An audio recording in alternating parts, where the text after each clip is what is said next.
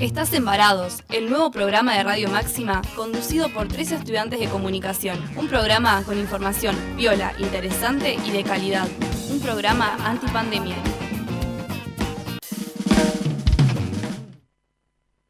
Oh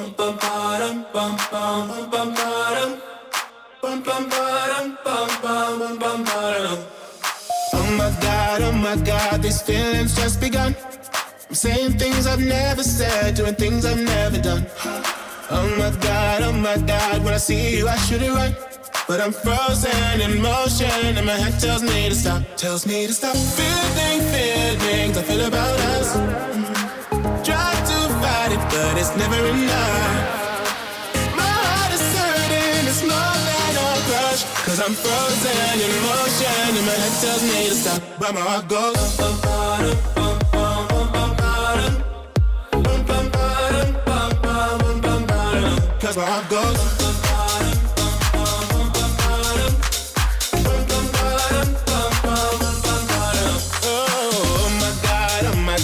Believe what I've become. I'm thinking things I shouldn't think, singing songs I've never sung. Oh my god, oh my god, when I see you I should run. But I'm frozen in motion and my head tells me to stop, tells me to stop. Feeling, feeling, Muy buenas noches, querida audiencia de Radio Máxima, y bienvenidos a un nuevo programa de Varados. Yo soy Mati y me acompañan mis amigos Fede Acosta y Cami Mateo. Chicos, ¿cómo andan? Hola a todos, ¿cómo va? Cami, Cami tentada desde el principio del programa. ¡Ay, Cabito! Suenan unos ruidos extraños en el. Unos ruidos eróticos. Suenan unos ruidos muy particulares. eh, ¿Y por qué suenan estos ruidos tan ¿Por particulares? qué? Porque en nuestro programa número 13, ¿de qué vamos a estar hablando? Es decir, en este programa vamos a estar hablando de vínculos sexo- sexoafectivos Muy y de poliamor también, un tema que ha estado eh, dando vueltas eh, desde hace un par de años, ahí bastante en los medios y demás, con ciertos, este, ciertas historias. Eh, ¿Quieren introducir un poco el tema? Bueno, vamos a... No, dice Javito, ¿cómo que no? Vamos a hablar... Hoy vamos a hablar sobre, como dijo Mati, vínculos sexoafectivos y poliamor. Ay, esa, eso es porque hay responsabilidad, eh, digamos, emocional detrás de ese gemido, seguramente. Eh, bueno, ¿qué tratan los vínculos sexoafectivos? La verdad que fue una tarea bastante ardua encontrar una definición porque no, no hay, o sea, se habla mucho de, de vínculo sexoafectivo y como que no se lo define. Pero eh, llegué a una, eh, una- un concepto que está bastante bueno, digamos, una definición que dice que es una persona con la que tenemos relaciones sexuales y responsabilidad afectiva. No voy a detenerme en lo que es responsabilidad afectiva porque voy a spoilear el tercer bloque de varados. Que vamos a explayarnos un poco más en eso, ¿no? Pero es justamente como tener en cuenta al otro, ¿no? Así como muy en criollo. Bien. O sea, tenemos eh, relaciones sexuales con una persona y además, eh, digamos, nos comprometemos con esa persona de alguna forma. Que esto, compromiso no significa, digamos, tener un, un vínculo eh, formal, por así decirlo, ¿no? De pareja, de novios, novies o lo que quieran. eh, sino que eh, puede ser una relación abierta o una relación cerrada, digamos. Claro. O sea, tiene que ver con, eh, digamos, eh, donde el foco en realidad últimamente está puesto más en la cuestión del sexo, pero esto no, eh, digamos, no deja de lado lo afectivo. No, lógico, donde los, digamos, la- los niveles en los que uno o una se involucra en, en el vínculo o en la relación, depende del, del grado que tenga, es este puede variar, ¿no? O sea, Exactamente. no necesariamente es un compromiso estable. eh, Claro, pero tiene que ver con esto, digamos, lo afectivo hace referencia a que eh, tenemos en cuenta a la otra persona, ¿no? Y que no es justamente, y voy a ser muy burda, eh, un agujero o... Sí, o no es bueno, solo coger. ¿eh? que- claro, bueno, importa ya la- dijimos la, la cara La de palabra. Javito. Estamos en horario de, de protección del sí, al es menor. verdad. Por ahora. ¿Acaba de llamar una, una señora? ¿Qué pasó? ¿Qué, ¿Qué a ver, pasó? ¿podemos, podemos, podemos escucharla? Ay, no le gustó. ¿No? ¿No? no. Ay, bueno, hay que hablar con propiedad, pero hay que, hay que hablar de estos temas, porque no sirve para nada tener ciertos tabús. Exactamente. Totalmente. En este programa aparte vamos a, a ver, como siempre, cómo estas cuestiones que a veces parecen muy superficiales o que, bueno, es, es común que, que se hagan a veces chistes sobre estas cosas y demás, pero siempre hay una dimensión hu- eh, humana, social, cultural mucho más compleja detrás de estas cosas y es súper interesante verlo y hablarlo también. Es muy importante hablarlo. Exactamente, y bueno, hay diferentes vínculos sexoafectivos. Hay personas que eh, ya en el primer encuentro eh, intiman y hay quienes necesitan, ¿no? De que haya un, mínimo vínculo por ahí de complicidad o de afecto para luego pasar a la, a- la intimidad, digamos. Esto hoy en día como que se abre, ¿no? Y, tiene que ver con lo que eh, le gusta o lo que desea o lo que en ese momento necesita eh, cada persona. Siempre y cuando esto, ¿no? Eh, con la cuestión de la afectividad. Por eso, por más que sea un encuentro de una sola noche, me parece que está bueno llamarlo vínculo sexoafectivo porque eh, no, de- o sea, hace foco en tener en cuenta al otro, ¿no? En, en tener en cuenta qué le gusta, qué no le gusta, los no, los sí, eh, que sea, digamos, en una noche o sea, en, en varias noches, ¿no? Esto, justamente, est- esta relación sexoafectiva no cancela, un término no cancela al otro. Exacto. Que eso es, es- es muy, muy interesante de, de señalarlo. Pero bueno, no siempre fue así, ¿no? La- el- las cuestiones de las expresiones de amor y de sexo a lo largo del tiempo y de las culturas. Claro, totalmente. De hecho, bueno, lo que tenemos, el- la forma que tenemos más arraigada culturalmente y naturalizada es la, la monogamia, el vínculo, bueno, heterosexual y monógamo. Eh, que bueno, hay distintos este, de- debates sobre si es natural la monogamia, nuestra tendencia a la monogamia, o si es una construcción social. Bueno, eh, antes que nada, eh, queríamos, queremos aclarar de, de parte del programa que respetamos todas las creencias personales que se tengan sobre, sobre este tema eh, y sobre todos los temas que hablamos en Varado siempre. Sí, totalmente. Porque es, es fundamental siempre en cualquier tema el respeto a la diversidad de creencias, de opiniones, siempre es lo fundamental. Y de, y de opciones de vida también, el respeto a las distintas opciones, como vamos a ver en el programa. Y bueno, eh, con respecto al debate de la monogamia, no está definido por la ciencia, que no hay evidencias eh, definitivas de que sea algo biológico, ¿no? Eh, según algunos, eh, habría ciertas predisposiciones biológicas a la monogamia, pero en realidad no hay una explicación. Lo que sí se sabe es toda la parte de construcción cultural que tiene en, las personas. Es una construcción social, cultural e histórica, ¿no? Como tantas cosas. De hecho, se, se cree que como organización social, porque la monogamia es algo pilar de la sociedad, ¿no? Es algo muy, muy común. eh, se dice que surge con, con la propiedad privada, ¿no? Algo que vos decís que tiene que ver, pero bueno, tiene mucho, mucho más que ver de lo que pensamos. Cuando nos asentamos hace como 10.000 años y empezamos a tener eh, agricultura, ganado, aldeas y aparece la propiedad privada, eh, bueno, ahí mismo aparece también esta organización social de la monogamia, ¿no? Eh, y encontré una investigación, un paper académico, que dice que, bueno, que con el surgimiento de la propiedad privada em- empezamos a estar psicológicamente atravesados por la idea y el deseo de propiedad de distintas maneras, ¿no? Se empieza a expresar de distintas maneras esto, y es un poco el origen de las normas sexuales. eh, que van medio por ahí, ¿no? Por establecer propiedades y propietarios. El matrimonio como un contrato legal entre dos partes, la monogamia, el patriarcado, que es primero la autoridad del padre y después la del esposo, eh, todas las, eh, las ideas en torno a la virginidad, por ejemplo, eh, y los límites, ¿no? La prohibición del incesto, el tema de los celos, los mandatos tipo no desearás a la mujer de tu prójimo, todas estas cosas.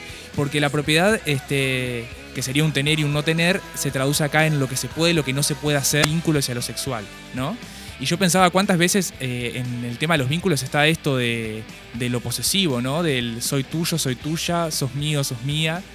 Eh, incluso, incluso se ve como romántico eso. Claro, ¿no? después vamos a hablar del amor Sí, romántico y, vamos a spoilear eso. y cómo se construye. Y bueno, y también está en- entró ahí en, juega, en juego el tema de la herencia a los hijos y demás cuestiones económicas en lo que es la historia de, de lo que fue, ¿no? Y bueno, pero la verdad es que como, como dice un autor de Yuval Noah Harari, que es el autor de Sapiens, un libro que estoy leyendo que súper recomiendo, que trata de todo, eh, toca obviamente este tema tan fundamental, eh, tan intrínseco a, los humanos, y dice que, bueno, de- desde que somos humanos no ha habido un único modo de vida natural, o sea, solamente existen opciones culturales con una asombrosa paleta de posibilidades, dice ahí, cito la, la frase. Y básicamente es eso, los humanos siempre tuvimos y tenemos distintas formas de vivir y de relacionarnos, pero lo que pasó es que eh, históricamente se expandió Occidente al resto del mundo, impuso su cultura, sus leyes, sus creencias y quedó al día de hoy para muchísimas sociedades como la nuestra como lo normal o lo moralmente correcto. Y que bueno, en sí como opción, no como una imposición, ¿no? Es algo que, que- que está perfecto, digamos, es la opción que muchos elegimos y, y nos sentimos bien con eso, pero porque somos también resultado de una cultura, una época. Y bueno, eh, lo importante es entender que tienen mucho de cultural estas cuestiones y eso nos ayuda a entender, a aceptar y a respetar sobre todo los distintos modos de vivir, las distintas, eh, las distintas formas eh, de vínculos sexuales y afectivos y, amorosos. Eh, siempre que, haya consenso y responsabilidad afectiva son, son todos válidos, ¿no? Y hay distintos ejemplos de, de otras culturas que han adoptado por otras formas. Es conocido el caso de, de la poligamia, que siempre se piensa más bien en relación a, a la poliginia, que es como en realidad que es el hombre con muchas esposas. Pero, tam- pero también está la poliandria, que es al revés, digamos, una mujer con muchos hombres. Y hay culturas donde se dio esto, se da todavía. Eh, hay unas culturas, eh, etnias tradicionales del Tíbet, el pueblo inuit, los mal llamados esquimales, eh, el pueblo aguá del nordeste de Brasil, ¿no? Y que no implica que sean matriarcados, pero sí son matrili- matrilinajes. Es decir, empieza, es, es lo principal, los ancestros que tenés de parte de tu madre. O sea, cómo cambia toda la estructura social una forma de, de relacionarse, ¿no? Y bueno, hay ejemplos así muy, muy locos. Pero está bueno, está bueno investigarlos porque nos ayuda a, a deconstruir un poco lo, lo naturalizado. Sí, sí, incluso muchas veces eh, este tipo de, de vínculos, ¿no? Los vemos así como, como extrañados. o- Súper o extraños, como- claro. O como, ¿qué es eso? Y muchas veces se cae, ay, son pervertidos, ¿no? Como que Claro. cae en, en no, en no tratar de entender cómo es esa otra cultura. Y esto que mencionabas, que esto se fue construyendo, no es que naturalmente somos monógamos, ¿no? No, Igual, no, no está ojo, el que, el que quiera creer que, mm, que, que sí, que la monogamia es natural, o sea, nosotros no vamos a, no buscamos imponer nada, digamos. No, para Eh, nada. Ya investigando me di cuenta que es un debate súper expandido. Eh, hay distintas posturas de parte de antropólogos, psicólogos, biólogos. eh, se compara con otras especies. Pero, por ejemplo, algo loco es que solamente de los mamíferos, o sea, incluidos nosotros, solamente el 3% presenta como monogamia, ¿no? Eh, y la gran mayoría es como que no, necesariamente. Hay Sí, como sí, otras sí. formas ahí de, de reproducción. Pero bueno, nuestra especie tiene toda la complejidad de que toda nuestra cuestión sexual y afectiva es mucho más que lo reproductivo, así que eh, tenemos, tenemos para rato ahí para complejizar. Sí, sí. Siempre, como vos decir, que, que haya consenso, digamos, entre las partes y, Sí. y que, y que sea el deseo de también personal, ¿no? Si Lógico. vos querés tener un vínculo monógamo o, digamos, de, de poliamor, que después vamos a hablar que, que es, o sea, siempre y cuando las partes estén de acuerdo, sea lo que vos deseas, y no, porque muchas veces nos regimos por las normas, ¿no? Sociales y por esta presión. Por ahí no es lo que queremos, pero está toda esta presión social en torno a estos temas Sí. eh, que por ahí llevan, obviamente, a que no sea deseado y, y bueno, se caiga en, en lo que es entendido como natural. Totalmente, y se, y se den por entendido cosas este, como de lo que, se, lo que espera la otra persona y demás, cuando lo importante es hablarlo. ¿no? Siempre, siempre hablar y poner en, en consenso. Y más hoy por hoy, cuando no hay una, una imposición por ahí social tan fuerte como antes, donde se buscaba disciplinar mucho más eh, la cuestión sexual o corporal de las personas y, y era como, no sé, eh, súper súper castigado o mal visto, otra forma de, de vínculo, ¿no? Claro, Sí, como que no, no había mucho movimiento a nivel social tampoco que encarnara todo ese tipo de mensajes, por ejemplo, de liberación del cuerpo de la mujer y a su vez que los hombres también acompañemos ese movimiento. Me parece que eso dio un cambio muy importante en cuanto a, a entender estos sistemas que yo creo que con lo que dijo Mati lo que me queda es que es importante pensar que cada cultura está organizada con sus reglas, con sus normas y no por eso tenemos que ir a criticar y apuntar ahí porque realmente no estamos eh, me- metidos en esa realidad como para poder opinar. Totalmente. Eh, eso me parece que está bueno repensarlo como nosotros como comunicadores y las personas también que vivimos en sociedad, que cuando criticamos un sistema social tenemos que tener en cuenta todo lo que está inmerso ahí adentro. O sea, antes de criticar y de apuntar con el dedo, tenemos que saber más qué es lo que pasa ahí adentro. ¿No? Me parece sí, que eso es... Y respetarlos, ¿no? Por ahí no lo compartimos, pero lo respetamos, que eso Siempre. es lo importante. Sí, sí, obvio. ¿Y Pero, bueno. tenés algún otro dato histórico, Mati? Otro, datos históricos, eh, nuestro O historiador. sea, sí, sí, sí. No, es que me, podri- me podría extender después, o sea, sumando cosas así, pero eh, son casos por ahí muy, muy particulares de, de- de culturas. Bueno, el caso de, de la poligamia más conocido, que, que decíamos antes, que lo asociamos en casi todos los casos a un hombre con muchas mujeres, se da en el mundo del Islam y en, el, y en, el- y en la India también, donde, bueno, la religión del Islam también tiene, tiene este gran lugar. Y bueno, la India desde hace miles de años eh, es, es aceptado y es parte de la cultura también esto de, de los matrimonios, a ver, los matrimonios, los... eh, sí, la- las parejas formadas por una mujer con muchas esposas. Bueno, Eh, yo les traje algo que ya, ya habíamos trabajado en el programa, pero A me ver. gustó porque le, di- le encontré una vuelta. eh, que en- a nivel vincular lo que está pasando es que las apps de citas vinieron a romper mucho con el tema de el cuestionamiento a la, forma de vincularse, cómo eh, los vínculos están establecidos por medio de cambios de likes, de match, todo ese tipo de lenguaje de draping creo que era, que es cuando movilizás el dedo para, para poner un me gusta a una persona en, en Tinder, por ejemplo, y cómo esas reglas de aprobación o desacuerdo a nivel social están poniendo en jaque qué es realmente vincularse y relacionarse con una otra persona. Pero me gustaría contarle a las personas qué es una aplicación o una Love App, que es una aplicación para encontrar pareja, ¿no? Son aplicaciones móviles que están creadas para facilitar la comunicación entre personas que se pueden vincular de manera romántica o casual con otras. Esto está, esto está bueno porque siempre cuando uno dice eh, aplicación eh, a nivel sexual, se la suele eh, como estigmatizar, como que es para solamente para coger, Tener sexo. Tener sexo. Yo tengo ese término muy pegado, perdón. Eh, como solamente para tener sexo y no para vincularse de manera eh, más interna, más emocional. Y lo que pasó en la pandemia fue justamente que eh, estas aplicaciones, por ejemplo, como Tinder, Bumble, lo que incorporaron fue diferentes métodos para que las personas eh, pudieran alargar las charlas, pudieran conectarse de otra manera, no solamente por medio de intercambio de match, de likes, sino que agregaron la función de videollamada, por ejemplo, para que se pueda dar un intercambio mucho más largo y duradero. Eh, y me pareció muy copado el estudio que hizo una, una compañera de la facultad, que es Florencia Pavoni, que es allá egresada, que estudió eh, sobre la aplicación de Tinder. Y ella encuentra en la aplicación de Tinder sobre todo que es eh, de fácil acceso, que provee una nueva forma para vincularse efectivamente, que es simple y eficiente, por eso dice que se da tan, tan amplio el, el crecimiento de la aplicación, pero dice que como, como es el amor en la vida real, también es en la aplicación, es decir, se oculta el control, la mediación, la decepción y la frustración. ¿Cuántas veces ha pasado que uno quiere tener una cita o un encuentro con una persona y esa persona no es lo que era, digamos? Eso también es un peligro de, de estas aplicaciones. Eh, y después unos números importantes es que Argentina está en, en el tercer lugar en cuanto al país de la región, donde los, los encuentros más se concretan. Y también que el 13% de la población tenemos o tienen una dating app como Tinder, Happen, Bubble, Grinder y otras aplicaciones. Bueno, de hecho, en las encuestas que hicimos en las redes, claro, nosotros estuvimos preguntándolo a nuestros oyentes a ver qué, qué pensaban sobre las, las apps de citas. Y bueno, de hecho, el 65%, eh, bueno, en, nuestro caso, de nuestros seguidores, el 65% no usa apps de citas, pero un 35% sí, que sin embargo es una cantidad significativa, ¿no? Eh, y bueno, también preguntamos eh, acerca de la responsabilidad afectiva, pero bueno, no, no- no- después vamos a ir con ese tema. Eh, Y el tema de, digamos, con qué fin usan la- las aplicaciones, que como decía Fede, no, no siempre, digamos, se va directo al sexo.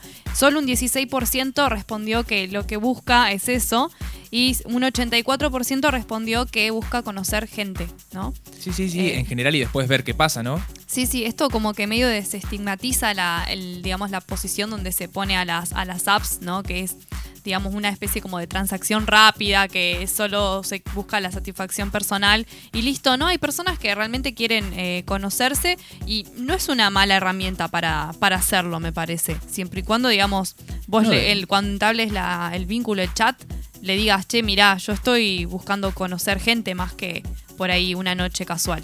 Claro, de hecho los empresarios de estas aplicaciones lo que hicieron al ver que en la pandemia eh, había más un interés por lo vincular en, a nivel emocional que al, al nivel sexual, explotaron justamente ahí las funciones para que la persona se pueda conectar y mantenerse. Lo importante para estos empresarios es que la persona se mantenga el mayor tiempo posible en la aplicación, entonces por eso agregaron este tipo de funciones. Y para cerrar les traje unas opiniones que son bastante contradictorias, que las podemos traer acá a la mesa y charlarlas.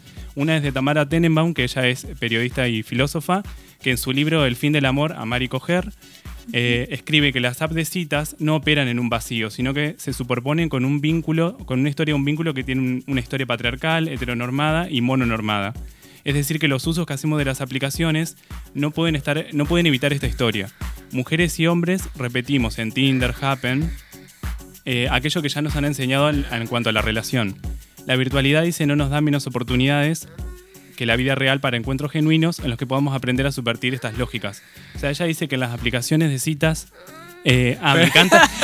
Yo, yo me recopé hablando de Tamara Perdón, Tenenbaum perdón, No, pero es que, eh, es que Javito está emitiendo ahí unos sonidos. Es Javito el que está haciendo esos sonidos, ¿no? ¿Qué estás haciendo, Javito? Yo sé que él puede hacer efectos de sonido él mismo. Vos mandá lo que vos quieras, yo estoy muy concentrado. No Sí, sí, sí, sí, sí, sí, yo estaba- Tamara, tenemos todos los gemidos ahí atrás. o sea, Esta, esta Mara tiene. Bueno, o sea, me, gustaba colega. traerlo porque lo que ella dice es que estas aplicaciones siguen teniendo la lógica patriarcal, eh, heteronormada, digamos, de, de seguir vinculándonos en cuanto a el rol de género, que también es algo muy importante. Claro, que todavía, la, o sea, la desigualdad dando a las eh, aplicaciones. a las aplicaciones. Claro, claro. Sí, sí. Eso es algo que después voy a retomar yo con el tema de la responsabilidad afectiva, como una herramienta para terminar con esa desigualdad. Sí, sí, sí. Eh, así que bueno, hemos llegado al, al final del primer bloque de este, de este programa bastante polémico. Ya nos Sí. dijeron ahí que prometemos no usar más la palabra con C, vamos a usar intimar o coito Sí. o copulación o todos los sinónimos que hay Esas para referirse ah. al acto. No entendí nada. Al Bueno, acto, al acto sexual. Vamos. Pero eh, bueno, hay cosas que hay que hablar y hay que sí, hablarlos sí, sí, así sí. destapados porque sinceros, no claro. sirve hablar, eh, digamos, a- así atados o, o a medias, ¿no? Porque eh, en, en toda esa vorágine se va información que está buena y además Sí. por ahí cuestiones que nos, nos tocan a todos, por ahí que, que se tiene vergüenza de hablar o lo que sea, que es lo que vamos a hablar con, con la sexóloga, eh, digamos, sobre las posibilidades y los desafíos que traen estos tipos de relaciones nuevas, ¿no? Más abiertas. Eh, vamos a, a hacerle, digamos, ciertas consultas. eh, también para empezar a desmitificar esta, esta área, porque no, digamos, los mitos no, no ayudan para nada. Y los mitos se combaten con información. Siempre, como Así siempre que, decimos. Exactamente. Así que bueno, vamos a una tanda. Vamos a una Vamos a tanda una y tanda, después sí. seguimos con más varados. Ay, bueno, Ah. ya vamos, Javito. Ahí, ahí te esperamos. Ponenos una. Ponenos a Shakira. Sí, estamos esperando que- a Shakira, que hoy, hoy es el Hoy cumpleaños. es el cumple de Es el cumple. Shakira. Sí, Shakira, le mandamos. Y Sí. a Mati le encanta Shakira. Sí, sí, sí, sí, sí. Shakira, mi, mi amor platónico de, de siempre. Aguante Shakira. No, pero aparte, musicalmente también, digamos. Es una genia. Es una genia. Es una grosa. Y no para también de hacer cosas resarpadas. Está buenísimo. Siempre, Así que bueno, vamos a una tanda con Girls Like Me de Girl Like Shakira. Me de Shakira. I chica que sepa vivir y que viva la vida.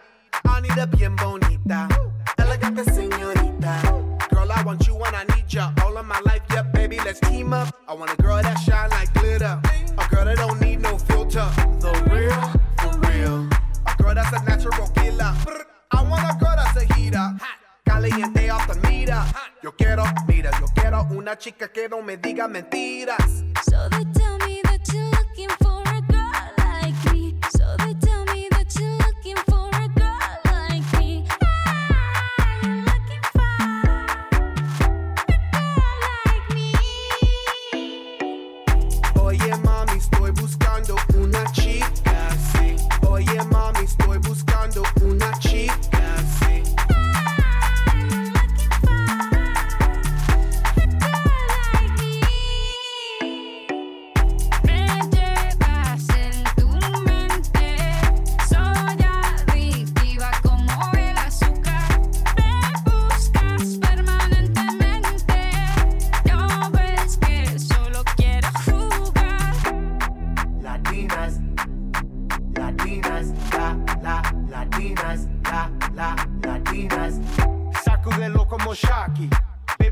Baby, drop it low on top me. Electric feels so shock me. Your hips don't lie, they rock me. Baby, come get me, you got me. Oye, mami, ven aquí. You know I'm like it what I see. Muévelo. Varados, un programa con información muy piola. Un programa antipandemia. Maxi Ofertas. Nuestro nombre lo dice todo. Los esperamos con los mejores precios por mayor y menor en Avenida del Valle 1425, de lunes a viernes de 8 a 12 horas y de 16 a 20. Sábados de 8 a 12.30 y de 16.30 a 20 horas. Cultural Inglesa. Inglés para todos los niveles. Excelencia en preparación de exámenes internacionales. Calidad educativa. Directora Estela Friedman de Isaac. Bolívar 839.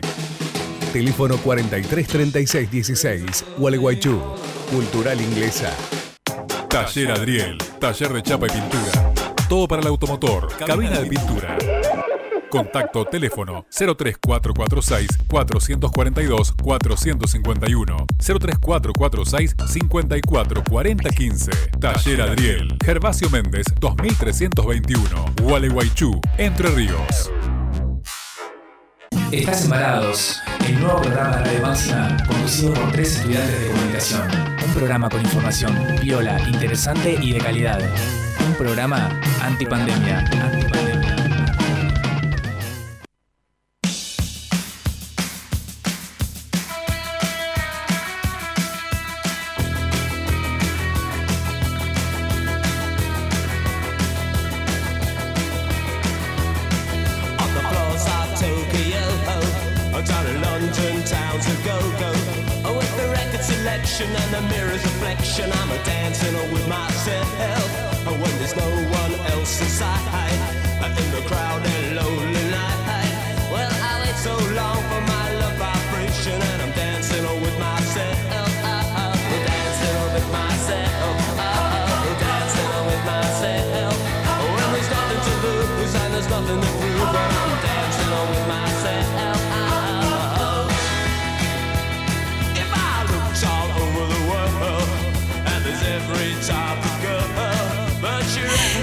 Bueno, estamos en el segundo bloque de Varados, eh, hablando sobre relaciones sexoafectivas y poliamor. Vínculos sexoafectivos y, y poliamor, ¿no? Los- Exactamente. Las distintas formas que tenemos De- las personas de, de, de vincularnos. y vincularnos. Bueno, no sé si hemos sido lo suficientemente claros sobre lo que va a tratar el tema, pero bueno, hay un oyente que nos escuchó que íbamos a hablar sobre mm, poliamor y bueno, piensa que vamos a hacer apología sobre esto o que de alguna forma vamos a... a- o de alguna forma vamos a, a, no Incitar sé, a- incitar a los menores incluso. Eh, la verdad que no, no es así, la idea es hablar sobre el tema porque es algo que, que pasa, eh, que no se habla, pero pasa. Eh, y además vamos a hablar más que nada, vamos a hacer mucho foco en la cuestión de la responsabilidad en los vínculos, que eso es lo que venimos a hablar. Eh, digamos que incluso las relaciones poliamorosas eh, tiene que haber una responsabilidad y una comunicación muy grande entre las personas que deciden participar de esa relación, como tendría que haber en cualquier relación, ¿no? Siempre. que digamos es algo que no que históricamente no se ha hablado lamentablemente eh, y vieron que es- está esta como esta idea de antes lo- los matrimonios duraban para siempre y que ahora como que, la- que las cosas son más eh, volátiles no muchas veces eh, no se hablaban de un montón de cuestiones y justamente lo que hacían la- las, parejas no todas eh no porque seguramente no no no todas era aguantar no había una cuestión esto de aguantar y justamente si hay algo que, que venimos a, a poner en jaque o a repreguntarnos es la forma en la que nos relacionamos. Eh, porque acá vamos a respetar todas las posiciones, acá no vamos a, imponer ningún tipo de, de ideología, como la gente está súper asustada con la ideología. Eh, no, vamos, eh, acá la idea es debatir sobre formas en las que nos relacionamos, eh, donde incluso el sexo no tiene que ser tabú, es una cuestión natural de cada uno. Tampoco vamos acá a hablar sobre cuestiones específicas sobre eso, porque no es la idea, sino debatir cuáles son las nuevas formas de relacionarse y qué trae, ¿no? Que nos traen un montón de preguntas que están buenísimas para pensarlos. Esto es lo que quiero, es lo que quiere el otro, ¿no? Eh, digamos, en, un- en una amplia gama, no solo en, en la cuestión de las relaciones íntimas, sino en, en la, en la cuestión del, del vínculo. Por más casual que sea, y después vamos a hacer énfasis en esto, eh, el, el entendimiento, la empatía y el tener en cuenta al otro es fundamental en, en el- en lo que vamos a hablar ahora. No me parece que eso sea un tema poco acertado o que tenga que hablarse en un determinado horario, eh, sino No. que me parece que tendría que hablarse, ¿no? Totalmente, aparte nuestra, nuestra función y nuestro compromiso como comunicadores sociales y también como bueno, estudiantes de ciencias sociales en general, eh, graduados casi, Eh, también es siempre eh, buscar el, el análisis crítico de estas cuestiones eh, sociales y culturales, eh, siempre en pos de, de construir un- un- una realidad y una sociedad mucho, mucho más sana en todo sentido. Entonces, las cuestiones ligadas a la educación sexual y a, y a un montón de, de temas de los que hay que hablar, con información científica, con, eh, y teniendo en cuenta todas esta- estas dimensiones de las que venía hablando Cami, eh, es, importantísimo y queremos eh, sumar nuestro compromiso con eso y reiterarlo. Sí, creo que también lo genera tanto como escándalo el tema o, mueve mucho porque, como decía Cami, son temas que, estuvieron debajo de la alfombra, vamos a ser, decir sinceros, fueron temas que no se hablaron y que no pasó en toda la familia, esto también lo vamos a aclarar, y que está bueno que también pibes y pibas de nuestra ciudad puedan hablar de este tema y se sientan cómodos también porque nos ha pasado en otros programas cuando hemos tocado otras temáticas que muchos pibes nos han dicho que se han sentido identificados o mirá, no nos gustó cómo trataron tal cosa. O sea, nosotros tomamos también eh, de nuestra audiencia y aprendemos también con ellos. Pero no queremos que se nos tilde o que se nos diga que estamos eh, ideologizando el tema o que vamos a hacer una apología de tal cosa porque no no lo estamos haciendo. De hecho, vamos a tratar con mucho respeto. La invitada que vamos a tener en breve también va a tratar los temas con mucho respeto.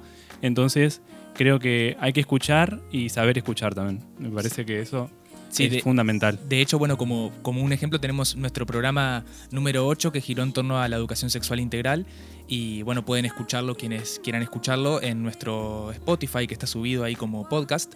Eh, buscan en Spotify varados con arroba y lo pueden encontrar ahí. Si no, el link lo, encuent- lo encuentran en nuestro Instagram, arroba somos varados con X. Y bueno, de paso re- recordamos ahí las redes. Quienes quieran comunicarse con nosotros también pueden escribirnos ahí por mensaje directo. Eh, y bueno, eh, sin más, no sé si... Estamos esperando a, a Llegamos al fin. nuestra, Ah. a nuestra- no, no, no, no. estamos- Queda un montón. Sí, sí, estamos esperando a la, a la entrevistada porque acaba de salir de su consultorio, ¿no? Pero- Ella es médica ginecóloga eh, y sexóloga. ¿Es la única sexóloga de Entre Ríos, vos dijiste? Yo estuve viendo la nómina de los, de los sexólogos a nivel nacional y de- dentro de la provincia fue una de las únicas que encontré, digamos. Eh, porque acá en Gualeguaychú, por ejemplo, no hay. Hay psicólogos. Viste que se- la psicología se está como entremezclando mucho con la sexología. Por ejemplo, Cecilia C. o Sí. Florencia Salort, que son psicólogas. A su vez también tratan temas de sexualidad.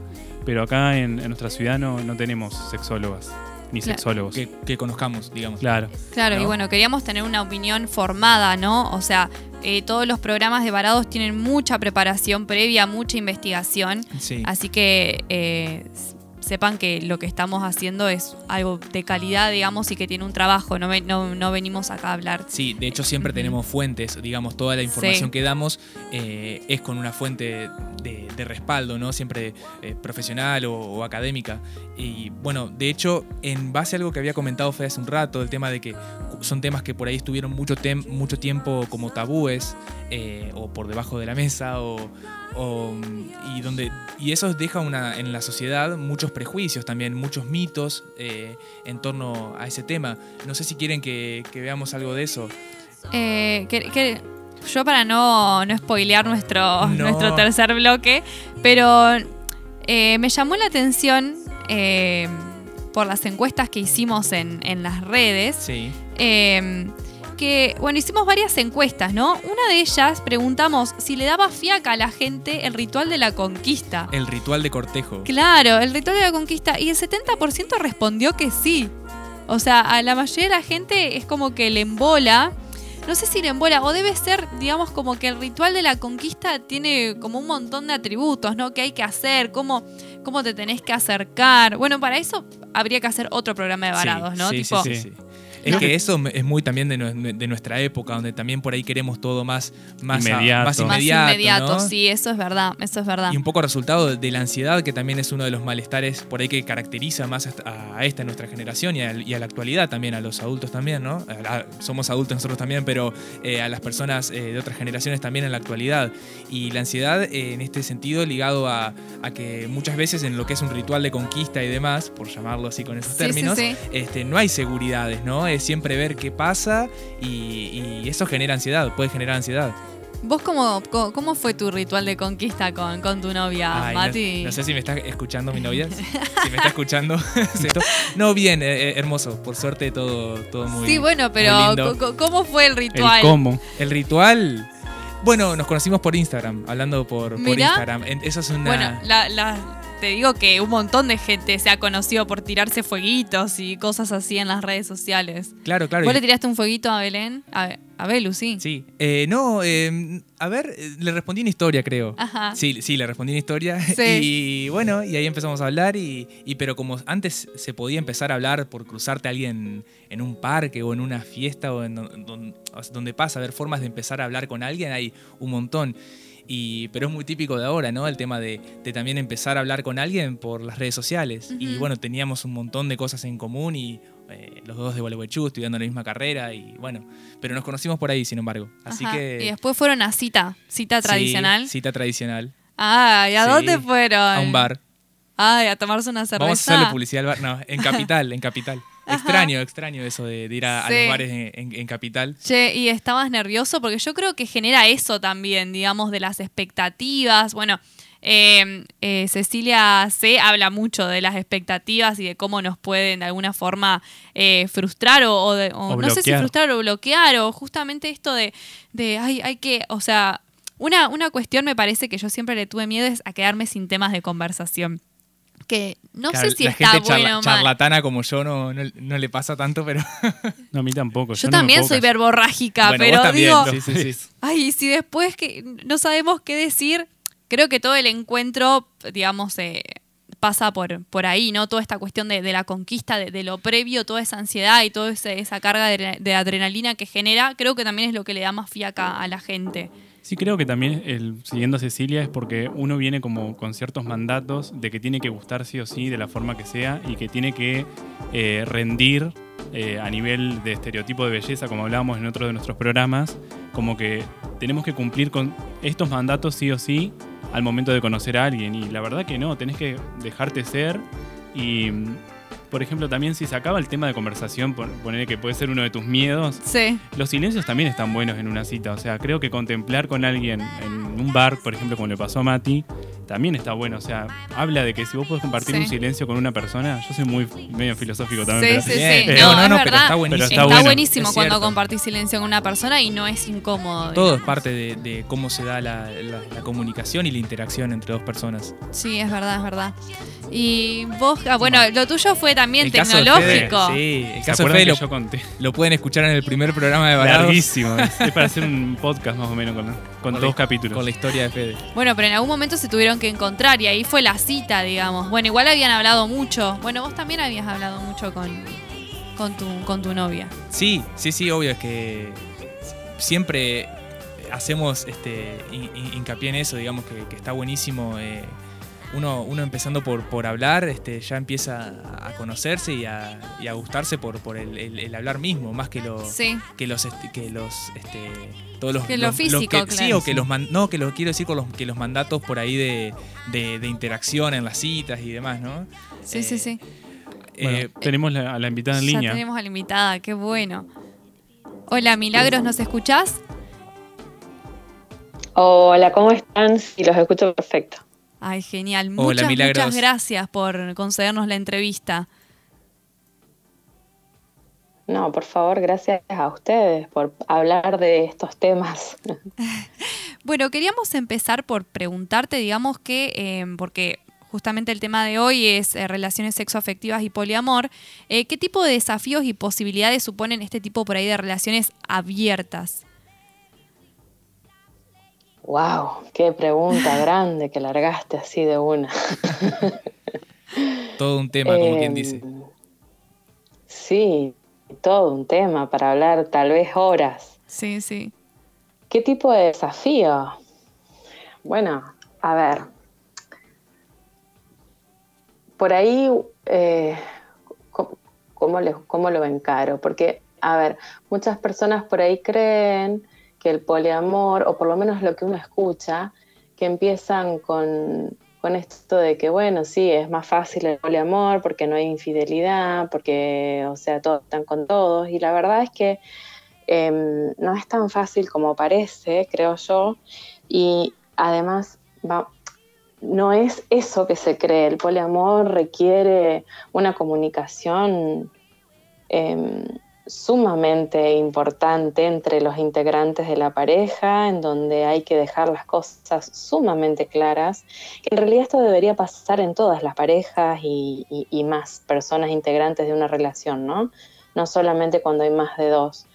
Em, pero bueno, que en esta situación en especial es donde está este contrato que no es tan tan sobreentendido como da por como se da por ejemplo en las relaciones de, de dos personas en donde muchas veces no se habla de eso y se da por sobreentendido y en ese sobreentendido se malinterpretan un montón de cosas o se interpretan como se puede, ¿no? Claro. Eh, cosas que tal vez no eran así.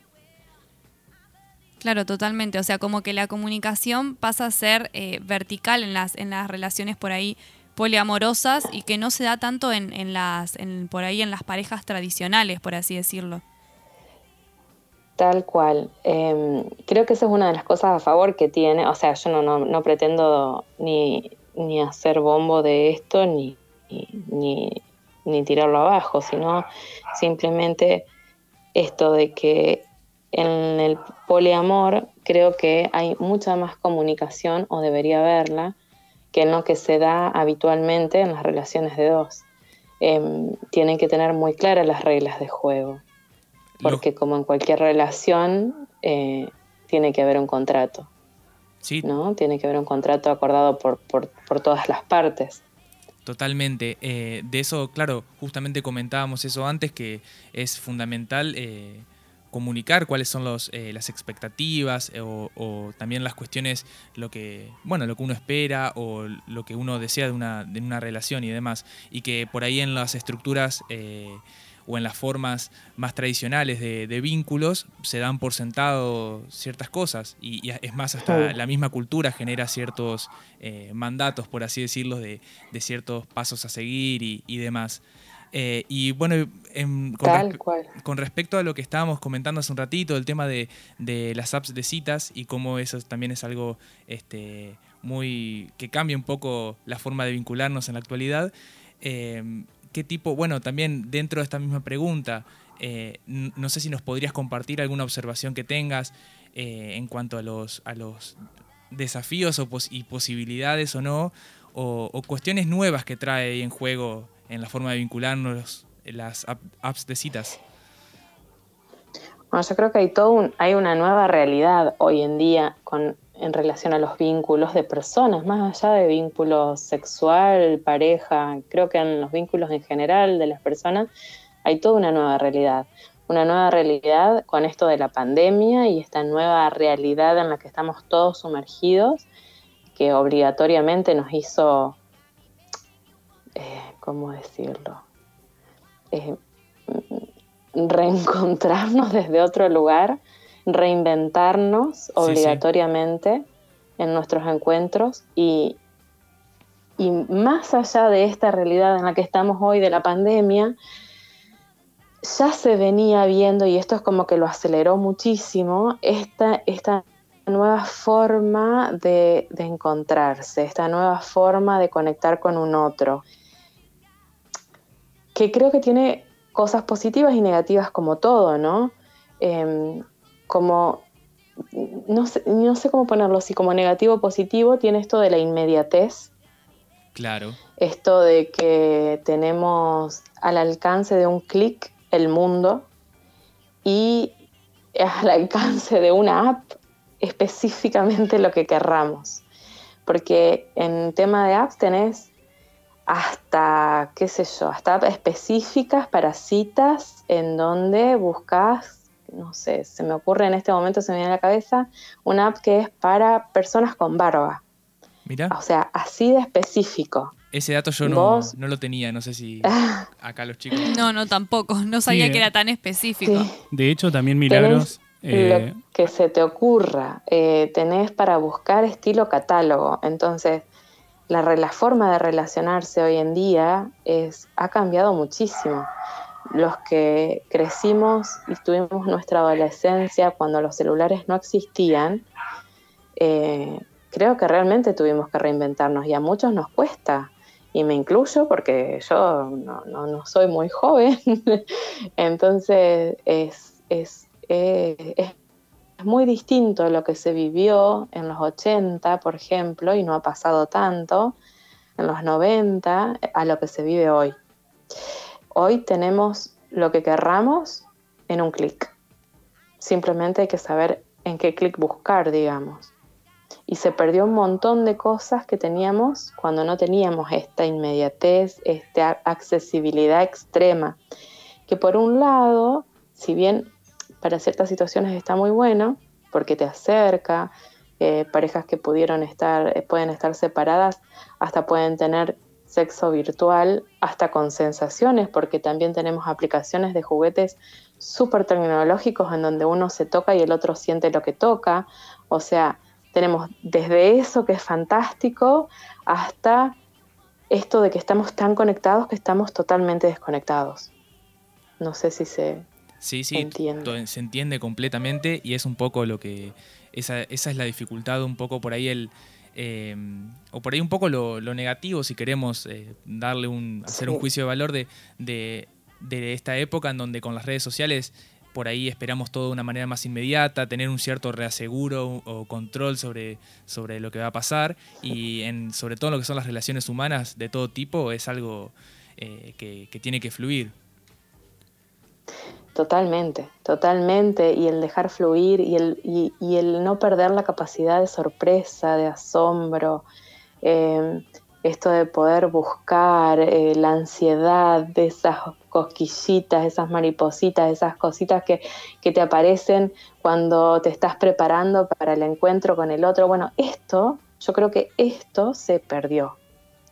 Se perdió y ojo, no quiero decir que ni que esté mal ni que está bien. No, Es claro. un cambio y como todo cambio trae consecuencias. Y creo que esta es una de ellas. eh, eh, esta preparación para el encuentro con el otro y que no sabes qué es lo que va a pasar. Es como que lo, lo que nos pasaba antes con el tema de la cámara fotográfica.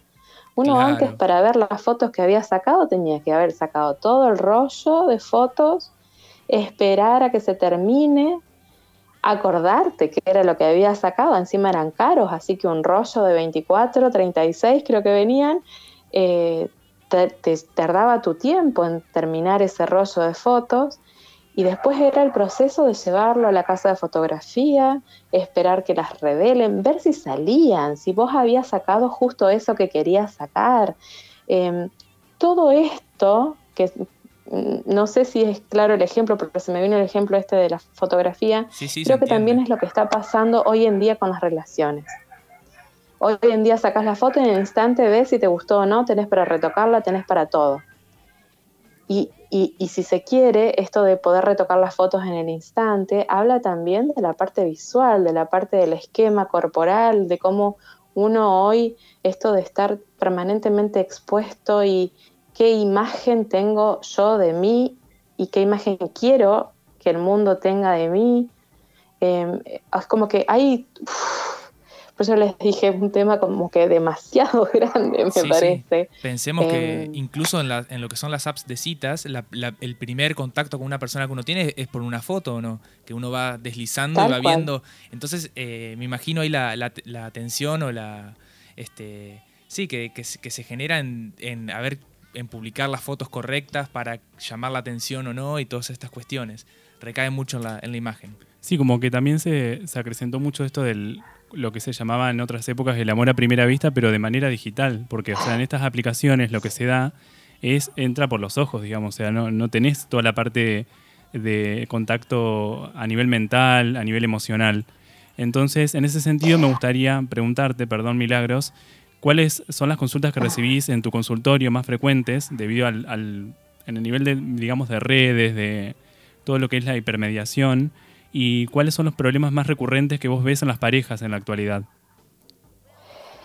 Eh, ahora te contesto esto, pero no quería dejar pasar que así, si bien hay apps de estas que, que hablábamos, hay otras también que son más para encuentros, em, em, ¿cómo decirlo?, afectivos, ¿sí? Hay otras, así como hay apps para el encuentro sexual explícito, en donde no, ni siquiera te interesa el nombre de la otra persona, también hay otras apps que son para parejas, que son para matrimonios, hay otras que son para encuentros simplemente de personas y, realmente esto de conocerse, donde ni siquiera está todavía el- el tema de la sexualidad implícita, ¿sí?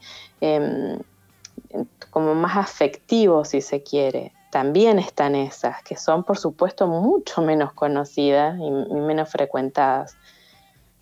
Pero creo que también es por esta rapidez en la que estamos viviendo, ¿no? Y, y en base a la pregunta que me haces del consultorio, creo que es esto, es esta rapidez en la que vivimos, esta inmediatez en la que queremos estar, que, que lleva a, bueno, ansiedad y todos los problemas que esto, esto trae. Y además a esto se le suma la pandemia, la convivencia permanente con el otro que antes no estaba. Y que en el mejor de los casos tienen dos ambientes en la casa para poder alejarse uno del otro, pero en muchas veces en un solo ambiente tienen que eh, trabajar, convivir, eh, estar solos. Eh, ahí, ahí, la verdad que este año que pasó ha sido extremadamente movilizante en todos los aspectos. Y la sexualidad, por supuesto, está, está metida en todos. Y, y ha sido de- devastador en muchos casos, porque ha acelerado procesos de una forma increíble. Claro, sí, sí, sí. Procesos tal vez que, que en otro momento, quizás parejas que iban a tardar 15 años en separarse, en este año están viendo de separarse. Claro. ¿Pero por qué? Porque aceleró todo esto. ¿sí? Entonces, las consultas hoy son mayormente todos los problemas que acarrea la ansiedad y los problemas que está trayendo esta pandemia. Claro, bueno, muchísimas gracias, eh, Milagros, por tu tiempo. Eh, la verdad que muy, muy interesante todo lo que nos dijiste y bueno, nos deja, nos deja pensando. Y, así que muchísimas, muchísimas gracias. Podríamos estar charlando un montón Sí, de estos temas. totalmente. Eh, por una cuestión de tiempo tenemos que hacerlo medio, medio breve, pero, pero no, sin duda nos queda, nos queda esto y para seguir trabajándolo, pensándolo y, y charlándolo mucho más. Así que muchísimas gracias, Milagros, una vez más por, por tu tiempo y por coparte a salir acá a nuestro programa. No, por favor, muchas gracias a ustedes chicos y que sigan con todo esto. Está, está bueno que se hable, que se naturalice. Perfecto, muchísimas, Buenísimo. muchísimas gracias. Muchas gracias. Nos vemos. Bueno, Javito, hemos llegado al final del segundo bloque y vamos a tener que meter en cinco minutos el próximo, así que vamos a una tanda súper rápida y enseguida volvemos. Y hablarte es peor, porque apresurarnos a estar en control. Tus trenes me llaman, se van y yo estoy tratando de hacerlo con voz o sin voz. La mala costumbre de ser como sos nos hace acercarnos en Si quieres, invito a verme, acércate que yo solo tengo cosas dulces para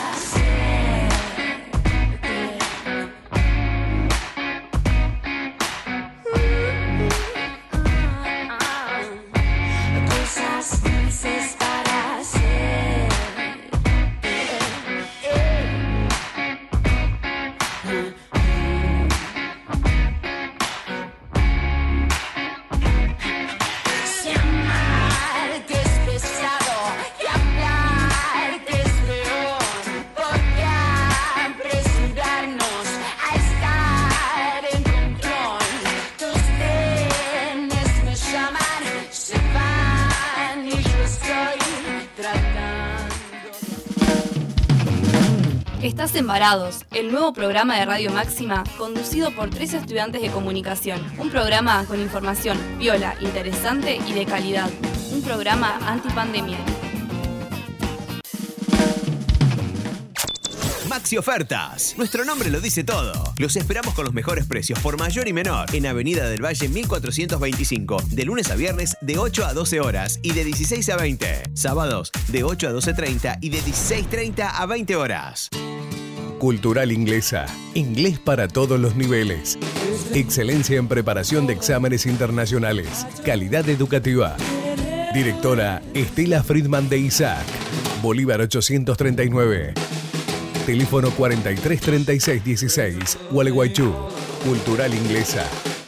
Taller Adriel, taller de chapa y pintura. Todo para el automotor, cabina de pintura. Contacto teléfono 03446 442 451 03446 544015 Taller Adriel Gervasio Méndez 2321 Gualeguaychú Entre Ríos Estás embarados. El nuevo programa de Radio conducido por tres estudiantes de comunicación. Un programa con información viola, interesante y de calidad. Un programa antipandemia. Antipandemia.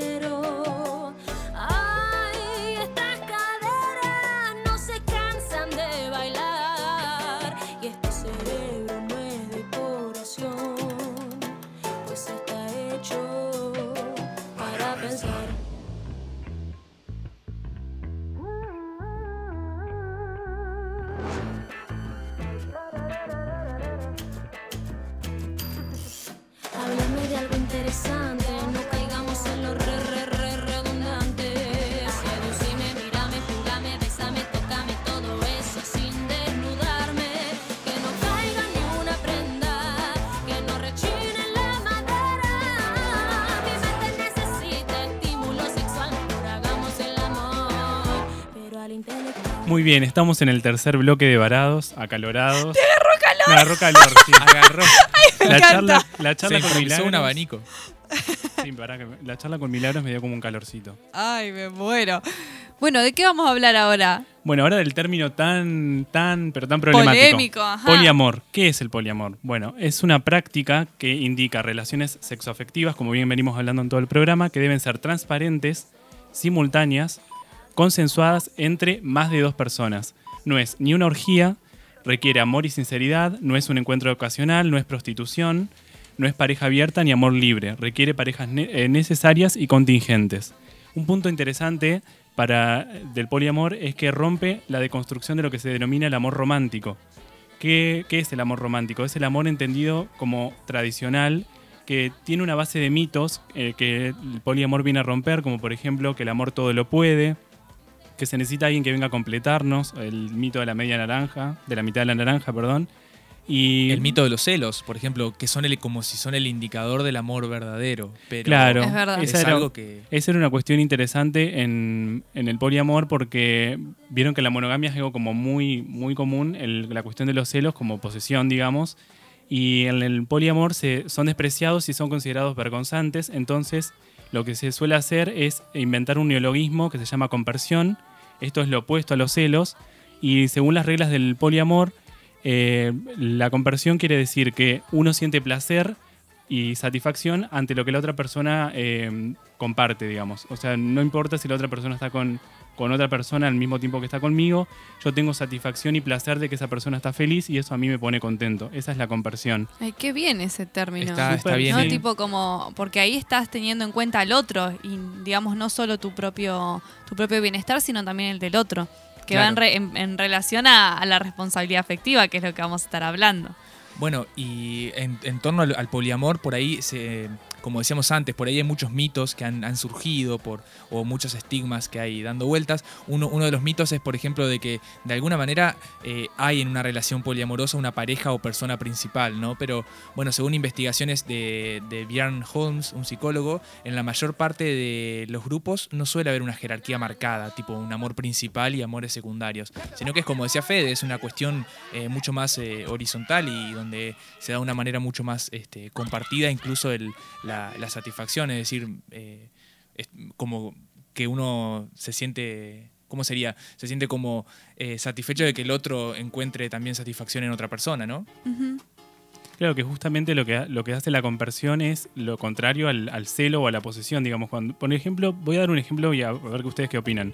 Eh, mi novia eh, empieza un curso y a ella le va muy bien y a mí, por el contrario, me va mal a nivel facultativo, digamos. Y yo, entonces, por medio de, de mi pensamiento, digo, no le puede ir bien a ella y a mí no. O sea, ¿entendés? Como celos a nivel eh, personal, profesional. Entonces, lo que hace la conversión, entiendo, es en, como equivaler eh, ambos sentimientos, digamos. Si a vos te va bien, a mí también. Y eso me parece como muy disruptivo a nivel eh, Sí, sí, vincular. estar contento por, por lo que le pasa al otro.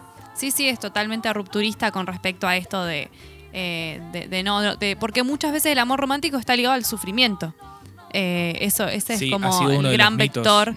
eh, que estaría buenísimo hacer un programa, chicos, porque no nos alcanza el tiempo para hablar sobre amor romántico Bueno, y hay- todas hay las montón. cuestiones para poder hablar. Bueno, y justamente con esta línea del poliamor eh, y en realidad de, de las relaciones sexoafectivas, donde se tiene en cuenta a la otra persona, viene la responsabilidad afectiva en la era líquida, ¿no? En la que vivimos. No voy a entrar en este término que es de eh, Sigmund Bauman, un polaco un genio, Un hablando genio sobre eh, la modernidad que justamente la era líquida, así muy rápido, eh, nos demanda eh, estar como más adaptables, ¿no? Más, y más individualistas, porque eh, cada uno tiene que ir adaptándose eh, respecto a las circunstancias y ser capaz de mutar, entonces no hay nada sólido. Entonces, como en esta vorágine de que, de, que, digamos, nos tenemos que desprender de todo, tenemos responsabilidad y compromiso con el otro. Por, por eso viene la responsabilidad afectiva como una herramienta para, digamos, para conversar y para pensar eh, en torno a cómo nos, relacionamos, sea una noche o sea, digamos, un, vínculo que, eh, digamos, de, muchos años, siempre tiene que haber responsabilidad afectiva, que tiene que ver con esto de respetar eh, y tener en consideración eh, al otro, ¿no? Y en la comunicación acá es primordial y me parece muy muy interesante textual porque me encantó de un capítulo del capítulo 5 de Vinculeable de, mm, de Cecilia C que dice que eh, eh, con respecto a esto no del poliamor y de las relaciones sexoafectivas en algunos, en algunos sentidos abiertas, que ser libre en la cama no significa acostarse con todo el mundo. Ser libre sexualmente tiene que ver con tener conocimientos adecuados para conocerte y tener hábitos saludables y sobre todo poder elegir y ser responsable con el otro. Que el empoderamiento y la libertad sexual no nos haga creer que el sexo es frívolo, desconectado y de consumo, ¿no? Donde el otro no importa. Eh, el que siente no pierde, dice, el que siente gana porque el sexo es consentido, ¿no? Eh, me parece que es genial como para Genial. cerrar esta idea de que en realidad este momento eh, y estos nuevos tipos de vinculación y la responsabilidad afectiva nos tiene que hacer eh, vincularnos de una forma más sana y más igualitaria, porque por más que queramos, hay digamos, desigualdades en, en la cuestión de eh, los vínculos, ¿no? Estamos eh, educados en este sistema en el que el hombre es quien agasaja y la mujer la que, la que está ahí, ¿no? Como pasiva. La, Eh, quien es cortejada. la que es cortejada y muchas veces ahora son las mujeres las que encaran y, y está bueno, digamos, eh, esto también de no pensar que la otra persona es descartable, muchas veces, digamos, como el que la virilidad de los hombres pasa por ahí porque se los ha educado de esa forma. eh, y que tampoco, digamos, de parte de la mujer se, se vuelva, digamos, eh, se, se tomen esos hábitos como parte de empoderamiento, No, no. que no iría por ahí. Totalmente. Eh, sino justamente en esto, ten- tener en consideración al otro y que mis acciones pueden afectar al otro. De hecho, hay una frase que dice Lux Moreno, que es una profesora en filosofía de la UBA, que es escritora y, y activista también, que dice, dejar cadáveres emocionales a nuestro paso no es poliamor. Bueno, esa frase en realidad circuló en las redes sociales, pero bueno, lo que dice ella habla justamente de esto, de, de- qué pasa cuando el otro e- es desechable o del consumo de cuerpos o de, o de que haya una neoliberalización de los afectos, o sea, como que se dejen de lado la, la responsabilidad y demás. Por eso justamente es muy importante esto que dice Cami, ¿no? La responsabilidad afectiva desde de entrada. Sí, que incluso, bueno, ahora estamos hablando en relaciones sexoafectivas y vinculares, tipo de pareja, pero la Aplica relación todo. afectiva aplica a todo, a amistades, a familia. Ah, Hay que ser responsable con nuestras acciones, cómo puede afectar al otro y pensar en el otro, ¿no? Eh, en este mundo por ahí bastante egoísta y, eh, digamos, eh, sí, egoísta, extravagante y donde nosotros, digamos, el individualismo está a flor de piel. Sí, por eso hablamos de neoliberalización, por bueno, el neoliberalismo que encarna un poco todas estas ideas de individualismo, ¿no? Sin importar las consecuencias. Y Mati y Fede, ustedes nos iban a contar rápido los, sobre los mandatos sexuales y los mitos, ¿o no? Sí, nosotros estuvimos viendo con Mati eh, mandatos a la hora de, de emprender la sexualidad, eh, tanto la- en las mujeres como en los hombres, y de ciertos mitos. Los mandatos, eh, sobre todo las mujeres, me pareció interesante lo que dijo eh, Melanie Tobal, que es la creadora del podcast Acabar, que tiene dos temporadas en Spotify. Eh, dice que el mito que ella vio fundamentalmente en las mujeres es el de la mujer maravilla, que es aquella que sigue su pasión, tiene su emprendimiento, se forma, tiene una vida social y familiar activa, una casa tipo Pinterest, que es una aplicación, milita alguna causa social y además de todo la rompe en su vida sexual. Tiene orgasmo siempre y esquirtea. Que Ujú. esto me, me- me detuvo porque el esquirt es eh, la- lo que sería la- la, Sí, sí, la eyaculación la femenina. eyaculación femenina. Entonces, había un- como un debate entre varias activistas de que no hay que usar el término skirt porque el término skirt eh, lo relacionas directamente con la industria pornográfica. Hay que llamar a las cosas por su nombre, también eso es algo importante en el nivel sexual. Eh, y después a los varones, eh, la idea principal es eh, justamente de la pornografía, le tengo que sacar un orgasmo, refiriéndose a una relación sexual con una mujer, si no le saco un orgasmo con gritos y toda la parafernalia, no soy lo suficientemente hombre. Cómo la hombría se relaciona con la, la capacidad de proveer, digamos, de, de ser macho y de estar eh, siempre activo sexualmente. Sí, es verdad, algo que tenemos que derribar Sí, porque una vez más, este, todas estas cuestiones muy, muy, liga- muy este, a full en la cultura, marcadas en la cultura en un montón de aspectos, se, se ven evidenciados en esto también, ¿no?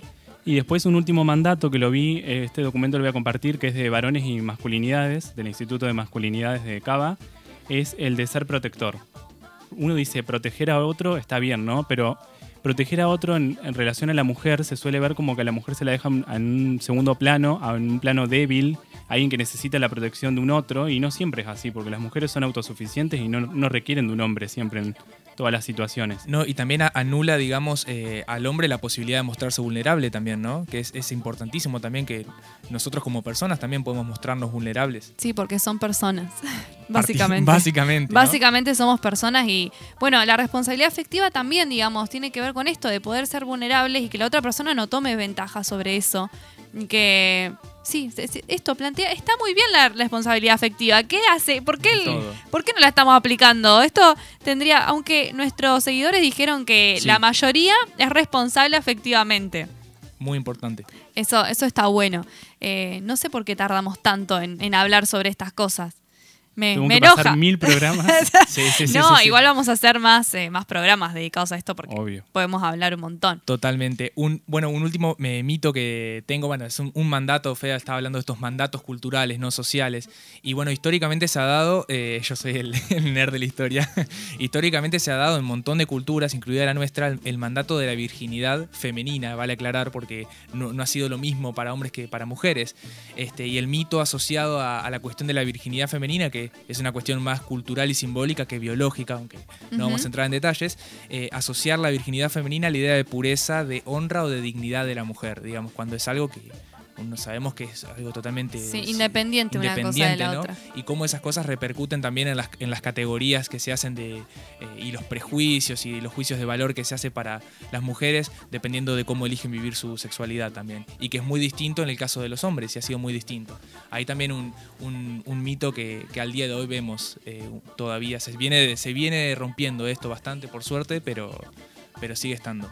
Exactamente. Y bueno, hemos medio como llegado ya al final del programa y digamos, lo que queremos que se lleven es que hay que tener en cuenta el deseo, el deseo propio, el deseo del otro, el consentimiento, es importantísimo el consentimiento.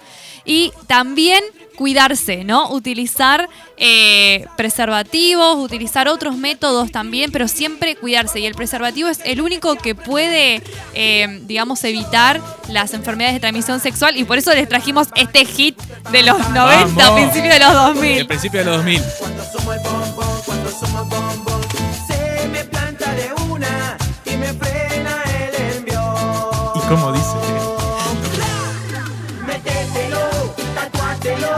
Si no hay triqui triqui, no hay bam bam. Si no para, si no Me acuerdo cuando, cuando salió este tema éramos chicos todavía, año Sí, 2007, es 2008 verdad. creo. Pero bueno, era pensar, todos, todos pensábamos que era una que era marca. una ¿no? marca de preservativos, pero no, era una campaña de bien público para, eh, digamos, justamente hacer consciente de eh, las enfermedades de transmisión sexual, específicamente el VIH. Exactamente. Eh, así que bueno, eh, una, una muy buena idea, un muy buen jingle Sí. para, digamos, eh, vos podés tener los vínculos eh, que quieras, ¿no? Pero siempre cuidándote y cuidando al otro. Así que bueno, ahora vamos al bonus track. Bonus track. Empiezan ahí, agarren una, una Agarren- hojita o algo para hoja para anotar. anotar. Eh, porque bueno, les vamos a recomendar una docu-serie que está en Netflix que se llama Amor y Sexo alrededor del mundo. Está buenísima porque eh, plantea justamente las formas de vincularse y las formas de, concebir el amor y el sexo en diferentes eh, ciudades del mundo. Así que se los re recomiendo. Está hecho por una periodista muy grosa. Así que bueno, vayan a, verlo. Bien, yo voy a recomendar eh, Modern Love, que son ocho capítulos, una miniserie que está en Cuevana o en Amazon Prime. Básicamente lo que hacen es resignificar lo que son los vínculos amorosos. Cada capítulo te cuenta una historia distinta y en el último capítulo como que hay un guiño ahí para ver si entendiste o no la serie. Después traje dos recomendaciones más. Una es Wanderlust, que habla sobre una pareja que pierde el deseo sexual y indaga en el área del poliamor, o sea que está muy bueno también para ver porque algo que hablábamos con los chicos es qué pasa con el amor eh, al- cuando ya no sos adolescente, o sea, el amor eh, claro. en los viejos, digamos, o sea, para decirlo... No, en la gente grande. en La gente grande, pero Viejos son los trapos. Es, es algo amo- amoroso, yo lo uso como Sí, alguien sí. amoroso. Sí, sí, sí, sí. Eh, después, bueno, el libro de Tamara Tenemon, El fil del amor, Amari Coger. Y por último, la serie You, que me parece que está muy buena porque trata bastante de cómo una persona que tiene un trastorno de salud mental eh, utiliza las redes para llegar a su objetivo, a su fin, que es conquistar a una chica, a una persona. Y me gusta cómo está contada esa serie. Así que esas son mis recomendaciones. Bueno, eh, yo tengo que recomendar sin duda de esto que veníamos hablando de- del amor romántico y demás. Y Darío Stenrachberg, creo que se pronuncia así, el filósofo tan conocido, que es un, un capo, eh, da una charla, un- una, una clase, ¿no? Para la facultad libre. Así que, bueno, es de casi tres horas, el, el video está en YouTube. Y de hecho ha hablado de este tema de, de, de construir, eh, de la deconstrucción del amor romántico y demás, ¿no? En un montón de lugares y de charlas y clases. Así que si ponen El amor por Darío Stenrachberg en YouTube, aparece por facultad libre eh, esta clase que está buenísima y nos trae de todo Darío. Y también, bueno, la serie, quería recomendar la serie de Sex Education, que es, este, ya la recomendamos en el capítulo de ESI, y está buenísima y trata mucho de estos temas. Y yo la terminé de ver, está en Netflix, está Sí, muy buena. Increíble, sublime. Sí, y bueno, no sé si algo más tienen para recomendar. Lo- los dos podcasts. Ajá, el tenemos deseo de. Pandora, el amor después del feminismo. Es el podcast eh, de y después Anfibia. Amor Romántico, ¿no? El podcast de Lucía y, y- y sus gemelas, ¿puede ser? Sí, de. Lucía Gaitán, que es astróloga Ah, y bueno. socióloga. La- lo, lo vamos a, lo vamos a escuchar. Bueno, amigos, hemos llegado al final de Varados y bueno, los esperamos todo, como todos los martes. No le vamos a revelar cuál va a ser el, el tema que vamos a, tocar, sorpresa total, eh, porque va a ser sorpresa. sorpresa. Así que bueno, nos vamos con Run the World de Beyoncé.